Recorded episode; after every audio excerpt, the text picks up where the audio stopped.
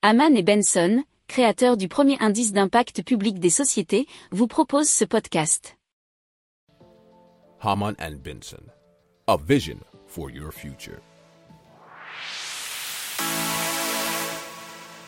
Le journal des stratèges.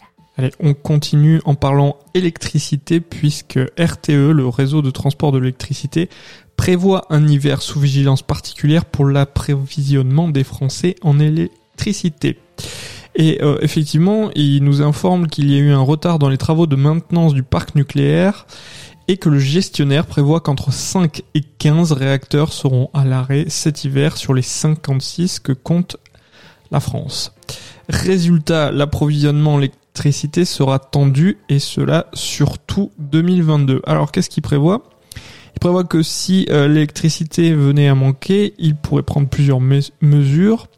Alors euh, l'incitation aux éco-gestes, une baisse de tension sur l'ensemble du réseau ou encore, euh, en dernier recours, disent-ils, des coupures d'électricité ciblées. Ça c'était dans un article de europe Pour approfondir ces sujets, abonnez-vous à la newsletter de Haman et Benson et écoutez nos autres podcasts que vous retrouverez dans les notes de l'émission ou sur notre site internet.